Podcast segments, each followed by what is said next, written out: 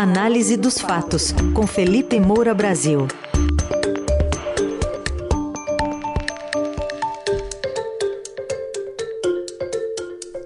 Hoje uma análise sobre o populismo do nós contra eles, nesse momento de transição política que estamos vivendo, e também de bolhas né, em que as pessoas, algumas, vivem. Oi, Felipe, bom dia. Salve, salve, Raizen, Carol, equipe da Eldorado FM, melhores ouvintes, sempre um prazer falar com vocês. Prazer, Felipe. Quero dar bom dia para você com uma frase de Dom Corleone, do Poderoso Chefão 3, que é. trava lá ensinando o Andy Garcia, né, a como lidar com os inimigos. Vamos lá. Never hate your enemies. It affects your judgment. Nunca odeie seus inimigos, isso atrapalha o seu raciocínio. O que, que isso tudo tem a ver com fanatismo político, Felipe? Pois é, Carol, essa frase eu citei no meu artigo que está publicado hoje no Estadão. O título é Nunca Odeie Populistas, em que eu faço justamente uma adaptação dessa declaração de Michael Corleone, interpretado no cinema por Al Pacino em Um Poderoso Chefão, é, parte 3. Estou até aqui abrindo novamente é, o meu artigo, que fala é, sobre a formação dessas bolhas nas redes sociais e sobre o ódio decorrente delas. Né? Então, começo lá dizendo que quem assume o lado de uma patota contra a outra, seja uma patota política, ideológica, religiosa, vai perdendo aquela capacidade de distinguir os fatos de cada episódio, cada episódio específico, e aquelas narrativas genéricas, geralmente simplistas, reducionistas, sobre múltiplos episódios que são usados para eximir seu lado de responsabilidade e lançar todas elas sobre terceiros. Então, até para citar um exemplo, é, que já que você fala muito em decisão judicial contra um candidato, etc., às vezes eu vejo pessoas falando assim, ah, mas houve 30 decisões contrárias a um candidato, etc. A pessoa geralmente não analisou nenhuma. Porque para você é, saber exatamente o que, que aconteceu em cada caso específico, você precisa descer aqueles fatos. E, em geral, isso não se faz. Quando você tem uma narrativa de nós contra eles, eles estão sempre errados se estão fazendo alguma coisa contra nós. Então, a partir do momento que você identifica alguém como um inimigo, essa pessoa está causando um mal a você e, portanto, a toda a sociedade que você diz representar, ela é o mal contra o bem nessa divisão maniqueísta. E eu vejo, aliás, muita gente comentando decisões judiciais na internet que jamais leu. É, a primeira coisa para você é, é, poder comentar alguma coisa nesse sentido é você pegar a decisão original. E, no entanto, vai se criando narrativas sobre múltiplas decisões, sendo que a pessoa, em geral, nunca pegou sequer o documento original de uma só. Então, assim, a, a, propaganda populista desse nós contra eles, ela vai eliminando as nuances do mundo real e radicalizando as pessoas em torno do ódio a esses alegados inimigos. E aí você tem esse agravante contemporâneo, que as pessoas passam a viver nessas bolhas de redes sociais, repletas de propagandistas da guerra tribal, fazendo fortunas como mercadores da dúvida e do caos. O que, que eu quero dizer com isso? Quando você se informa, entre aspas, porque muitas vezes é desinformar-se, só pelo Telegram, WhatsApp, Twitter, Instagram, Facebook. É, cada rede social né, é, tem um algoritmo, ou WhatsApp você acaba recebendo né, é, é das mesmas pessoas sempre, e aí você fica é, vendo simplesmente aquelas pessoas que trazem aquele viés de confirmação, né, como se diz na expressão clássica, para aquilo que você já pensa. E você não vê nada que contesta aquilo que você pensa. Então elas vão seguindo as pessoas daquela mesma patotinha política, daquela mesma patotinha ideológica, daquela mesma patotinha religiosa. E todas, no fundo, estão falando as mesmas coisas. Muitas vezes sem que nenhuma delas tenha analisado qualquer coisa. E hoje as pessoas ficam presas nisso, principalmente em razão da demonização da imprensa, né, por é, determinados grupos políticos, o, o bolsonarismo faz isso, então desqualifica qualquer veículo de imprensa ou qualquer jornalista que neles esteja, é, que justamente para se tornar a fonte oficial daquela informação que seria a legítima. Às vezes você vê muitas pessoas acreditando nessas fontes que nem sequer conhece, em vez de ouvir uma pessoa da própria família que está lá trazendo uma informação verdadeira, pessoas que elas mesmo conhecem e que atuam no mercado da comunicação, elas preferem acreditar naquela é, mensagem disparada para 100, 200, às vezes milhares de pessoas é, por WhatsApp, sem que haja qualquer assinatura, inclusive, sem que haja qualquer pessoa capaz de responder judicialmente sobre aquilo que está dizendo, né? Porque quando você tem um veículo de comunicação, ele responde, pode ser processado é, pelas pessoas atingidas por uma eventual matéria. E essas fake news muitas vezes se espalham é, dessa maneira, anônima, apócrifa. É, e a, a, fake news, né, é, a gente não se refere simplesmente a uma mentira deliberada, porque é, numa narrativa é, é, você tem elementos de verdade que fazem uma base é, para todo um contexto que muitas vezes é falsificado, com meias verdades, com uhum. mentiras. Né? Meia verdade ela é considerada algo demoníaco há muitos séculos. É, porque você tem ali algum elemento de verdade, mas você tem outros elementos que acabam servindo para a trapaça. E quando a gente vai fazer o esforço de ativar ou de reativar nessas mentes que já estão fanatizadas, já estão presas em bolhas de rede social, é, ativar algum grau de discernimento, esse nosso esforço muitas vezes esbarra em três aspectos é, que a gente poderia sublinhar aqui, e é bom que as pessoas tenham em mente, até para é, tentar se descontaminar, ver se isso não acontece com elas, né? Que é a rejeição ao abandono da sensação de pertencer a uma tribo. Então ela está perfeitamente confortável, se sentindo parte de um grupo que representa o bem contra o mal, e ela não quer perder essa sensação de pertencimento.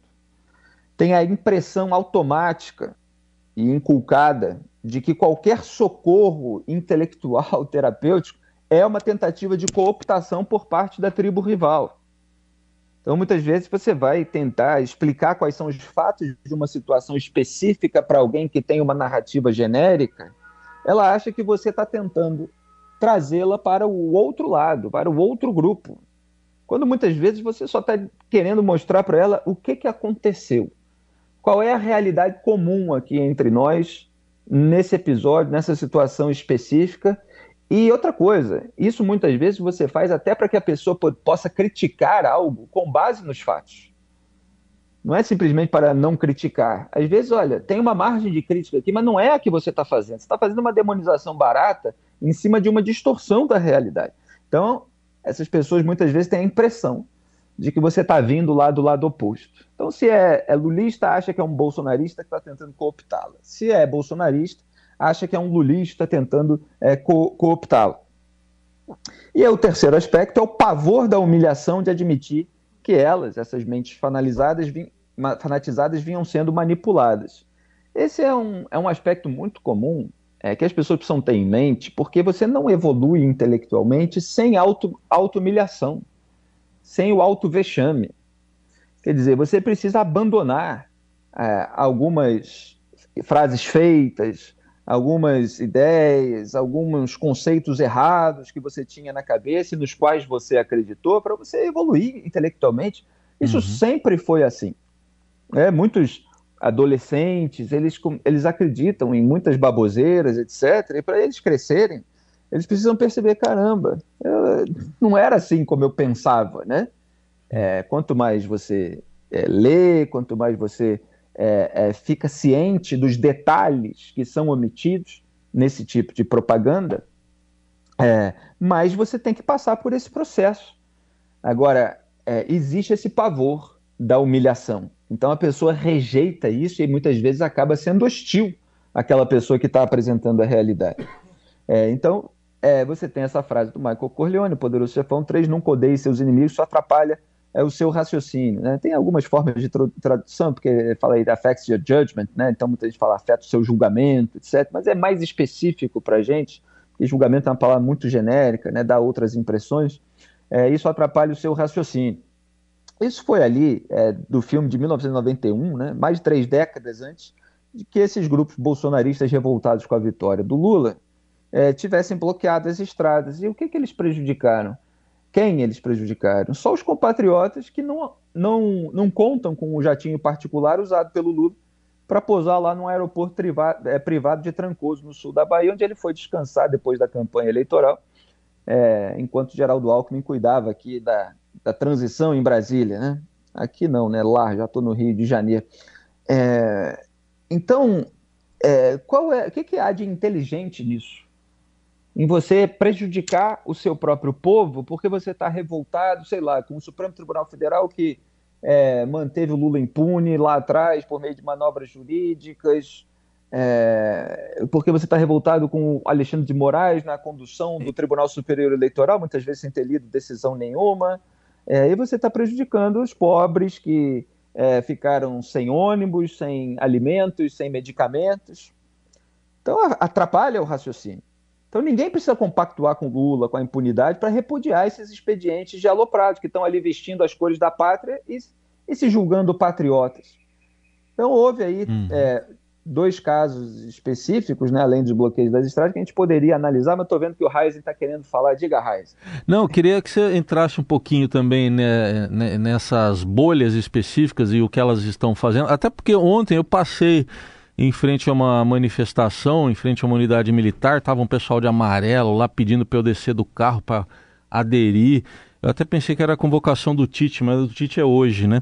Não, era, era golpe que eles estavam pedindo mesmo. Enfim, como explicar é, esse metaverso, sei lá, esse gado verso em que eles vivem? É, pois é, é, é justamente isso que eu estou tentando descrever aqui, que essas pessoas elas acabam vivendo numa realidade paralela. Aliás, quem tiver curiosidade, tem um artigo meu, um dia ainda vou organizar tudo em livro, que chama Dom Bolsonaro del Centrão, que eu publiquei em 2020. Quem não conseguir ler o artigo pode ler o livro que eu cito, que é um livro do Eric Wöglin, filósofo austríaco, é, em que ele analisa é, Dom Quixote, né, a obra de Cervantes, é, à luz do totalitarismo, né? Então ele fala justamente que o, o Dom Quixote ele se achava vivendo dentro dos livros de cavalaria. E quem quer, é, como o cônego, inclusive, do livro, é, trazê-lo de volta para a primeira realidade, o Eric Wagner faz essa distinção entre a primeira realidade, que é a que a gente vive, mundo real, e a segunda realidade, que é é, esse universo aí das fantasias patológicas, que seriam as bolhas das redes sociais atualmente. Então, quem quer trazê-lo de volta para a primeira realidade, houve dele uma hostilização, porque justamente ele repudia. É, se você tenta mostrar para ele que ele está vivendo uma farsa, ele acha que você está atacando ele. É, e é exatamente isso que acontece hoje. Então, essas pessoas estão vivendo assim num numa bolha de realidade paralela e elas precisam é, definitivamente acordar. É, então, existem métodos de manipulação política que estão por trás disso.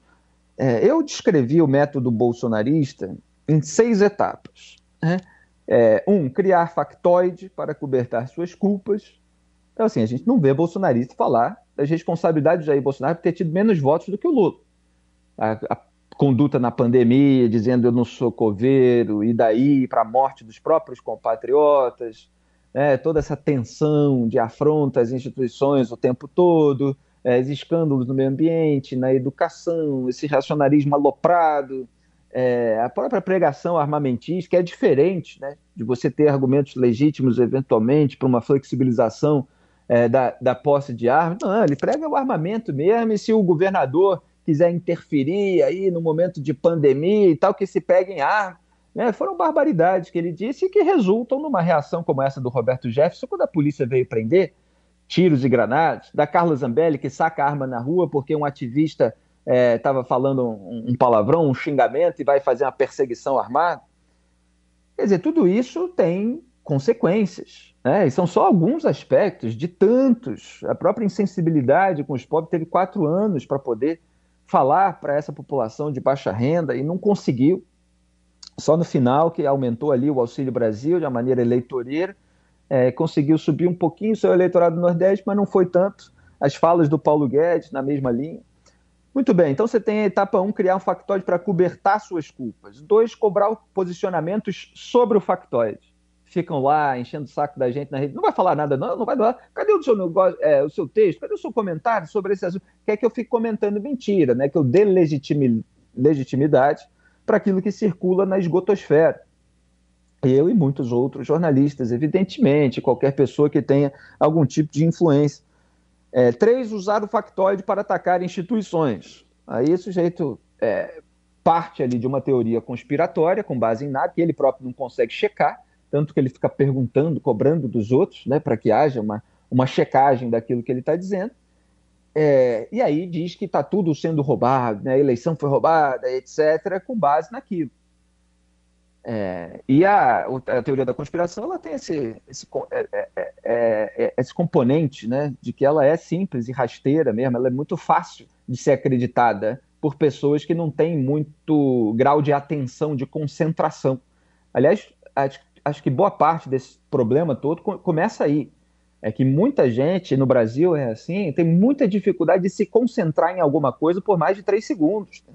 Então elas se tornam muito suscetíveis à manipulação, porque elas ficam recebendo só aquelas sínteses enganosas. E hoje você tem imagens com artes é, que é, servem para serem bombardeadas e para as pessoas ficarem vendo aquele amontoado de sínteses em imagem e títulos absolutamente enganosos. E aí, para você refutar isso, dá muito mais trabalho.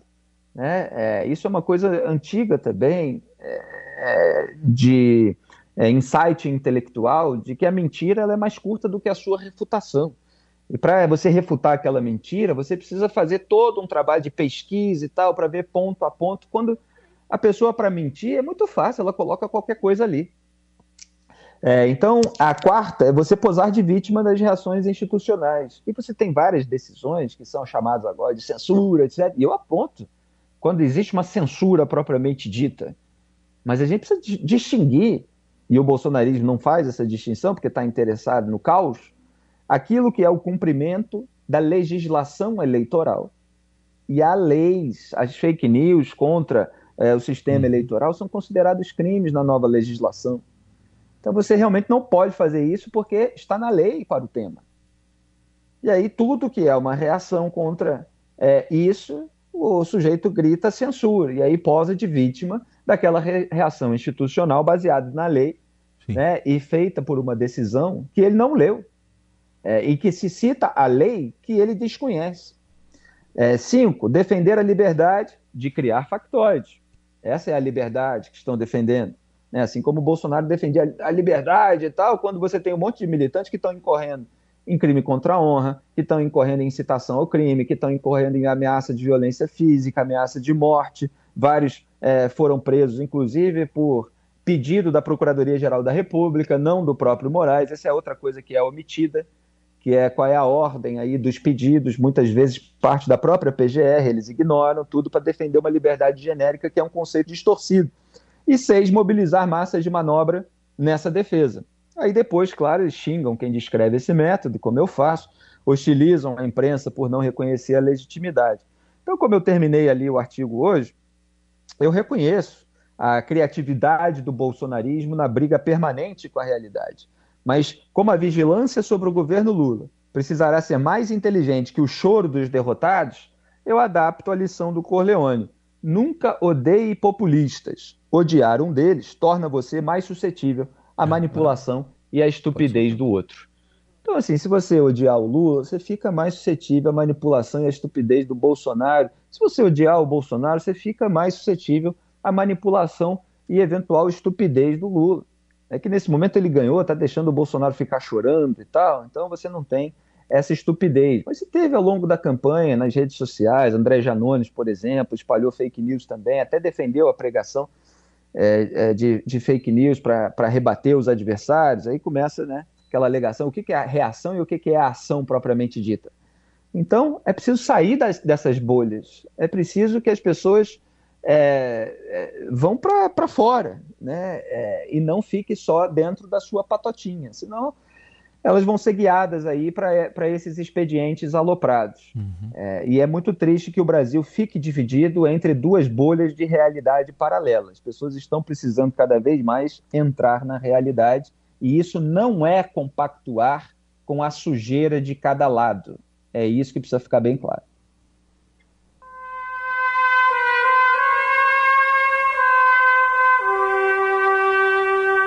Tudo bem, o comentário de hoje, Entendendo as Bolhas, foi com essa trilha de fundo aí, para a gente tentar entender um pouco mais o que passa pela cabeça das pessoas, com a ajuda do Felipe Moura Brasil. A coluna daqui a pouquinho vai estar no radiodorado.com.br e também nas plataformas de áudio.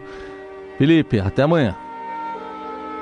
Até amanhã, Raíssa. Eu queria acrescentar um detalhezinho, hum. é que tem é, reportagens de jornal falando sobre casos né, das é, dos lugares em que houve unanimidade de votos, tanto para o Lula quanto para o Jair Bolsonaro. Né? E aí você tem um lado que omite é, que é, isso existiu também para o outro. Geralmente lugares em que a rejeição ao candidato é muito alta. É, aconteceu com Bolsonaro, por exemplo, em aldeias indígenas, etc. Mas há outros casos também. E você tem agora é, reportagens saindo mostrando em que as sessões em que só um candidato a presidente foi votado somam, sabe quanto? 0,01% dos votos válidos no segundo turno. E estão fazendo assim um auê é, na internet por causa disso, como se isso tivesse sido o fator é, fundamental para a derrota do Bolsonaro nesse caso, né? É, é então, assim, é muita falsificação de contexto e da realidade para mobilizar a massa de manobra. Não caiam nessa. Um grande abraço a todos. Valeu. Tchau.